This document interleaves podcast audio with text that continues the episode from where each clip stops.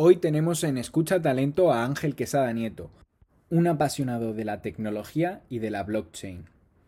Ha dedicado media vida a crear proyectos y la otra media a ayudar a otros emprendedores a crearlos.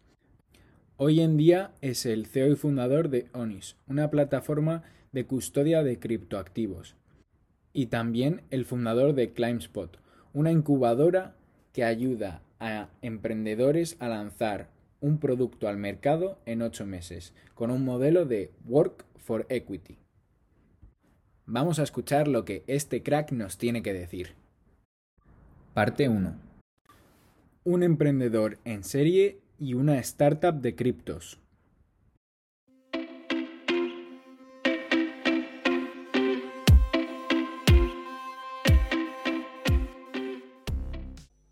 Buenos días Ángel, ¿qué tal? Encantado de estar contigo. Buenos días y encantado igualmente también de estar aquí. Es un privilegio poder contar con el CEO y fundador de ONIS y de eh, tantos otros proyectos tan interesantes de los, como, de los que vamos a hablar hoy, ¿no? Entonces, como hay un montón de cosas que has hecho, quería preguntarte primero, para que te definas tú, que eres al final el que mejor te conoce. ¿Quién es Ángel Quesada y a qué se dedica?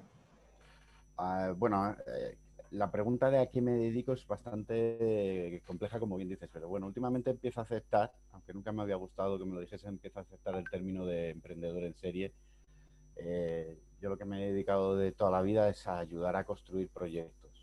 Pasa es que, bueno, el ayudar a construir proyectos al final se, convierte en, en, crear tus propios proyectos, como es el caso de ONIS, como bien dices. Pues me, considero eso, un emprendedor, alguien enamorado de las nuevas tecnologías, del emprendimiento, de las nuevas tendencias y con una visión muy pragmática para llevarlo a negocio y a, productos que tengan lógica y que tengan mercado. Fenomenal, fenomenal. Y sobre, por ejemplo, ONIS, que es este proyecto tuyo del que hemos hablado y el cual me parece súper interesante, ¿nos podías comentar un poco qué es lo que es, cuál es el mercado y un poco lo que ofrecéis? Mira, ONIS es un custodio de activos digitales, de criptomonedas. Nuestra labor consiste, eh, custodio de nueva generación que llamamos nosotros, nuestra labor consiste en ayudar a otras empresas a acceder a los entornos de criptoactivos de una forma segura y regulada. Nuestra labor al final es eh, quitar todos los problemas que pueden suponer a una empresa, a una fintech, a un banco, el acceder y el poder ofrecer bitcoins o el poder trabajar con diferentes blockchains, ya sean públicas o privadas, dar ese acceso de una forma segura, que no tengan riesgos de ciberataques, de robos y demás, y también regulada, porque nuestra labor es, o nuestro enfoque es 100% ir de la mano del regulador y hacer las cosas de la mano de la, de la regulación que está y que está por llegar. Muy interesante, o sea que hay un pool de empresas bastante interesadas en, en, tener un tipo de relación con criptoactivos, ¿no? O activos digitales. Eh, ¿Nos podrías dar algún ejemplo de, de, estas empresas, si se puede saber, en plan, o de dónde notas más demanda? Pues mira, nosotros Ah, cuando empezamos con esto teníamos un foco puesto claramente en las fintech, eh, en los neobancos. Binex, 26, Revolut, Revolut ya estaba haciendo cosas. Con, con Binex empezaron a trabajar con nosotros, integrando el producto. Estuvimos hablando también con Rebellion, que acaba de sacar también productos cripto. Ah, porque pensábamos que todavía el mercado era poco maduro y que íbamos a tardar unos años en que la banca, por ejemplo, se enterase de, este tipo de soluciones. Eh, pero apareció, por desgracia, apareció el COVID y entre muchas cosas cambió también el apetito de la banca por este tipo de activos. Y más o menos a mi modelo de cliente, o nuestro tipo de cliente, pasó de ser esa fintech que quiere hacer algo a la banca tradicional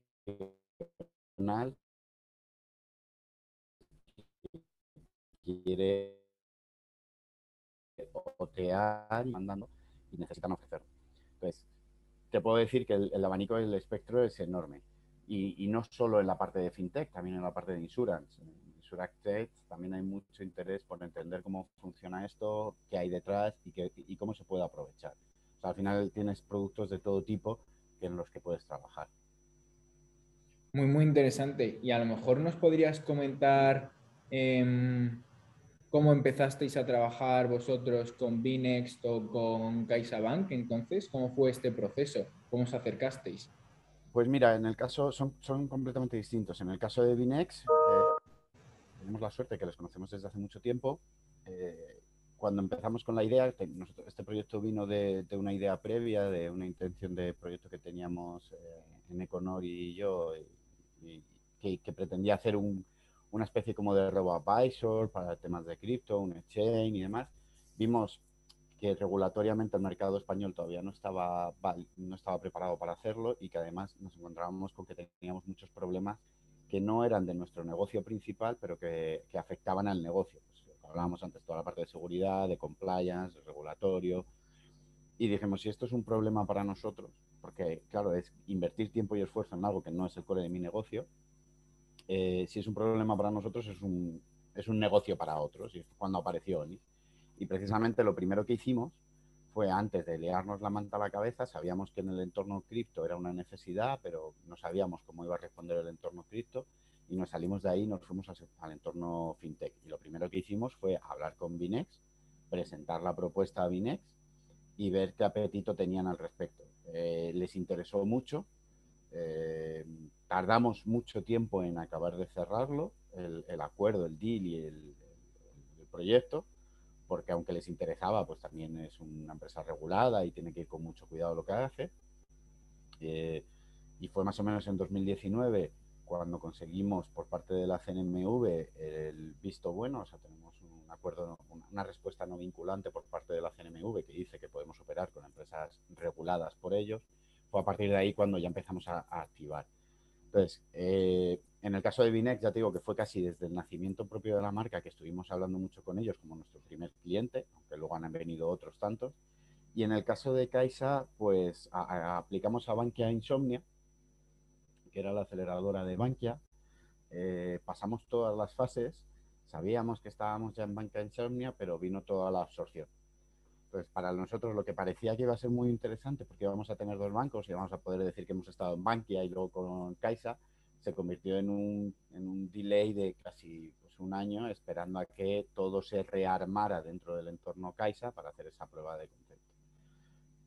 Lo cual nos ha venido muy bien, porque sí que es cierto que cuando nosotros aplicamos a Bankia Insomnia, eh, por lo que te decía antes, el mercado no estaba tan, no tenía ese apetito y ahora cada día tiene más apetito. Y, y más pasado de ser, oye, pues hay que, vamos a hacer esta prueba dentro de la, del, de, ahora es Caixa FinTech, dentro de Caixa FinTech, en vez de esto, pues ya hay como más interés. Sigue siendo una prueba de concepto, eh, sigue siendo, va a ser un POC, una prueba de concepto, validar que se puede hacer estas cosas, hacer un par de testeos y demás, pero ya sí que hay un interés mayor dentro de Caixa por este tipo de.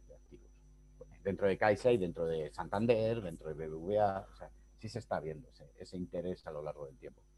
O sea que podemos decir que ahora las empresas se están tomando más en serio este mundillo, ¿no? O este sector. Totalmente. Se puede decir y yo creo que se debe de decir. Eh, ya no sé, eh, sí que es cierto que, cuál es el motivo del cambio. Eh, yo creo que simplemente el motivo del cambio es que están viendo grandes volúmenes de dinero que están perdiendo a favor de los exchanges.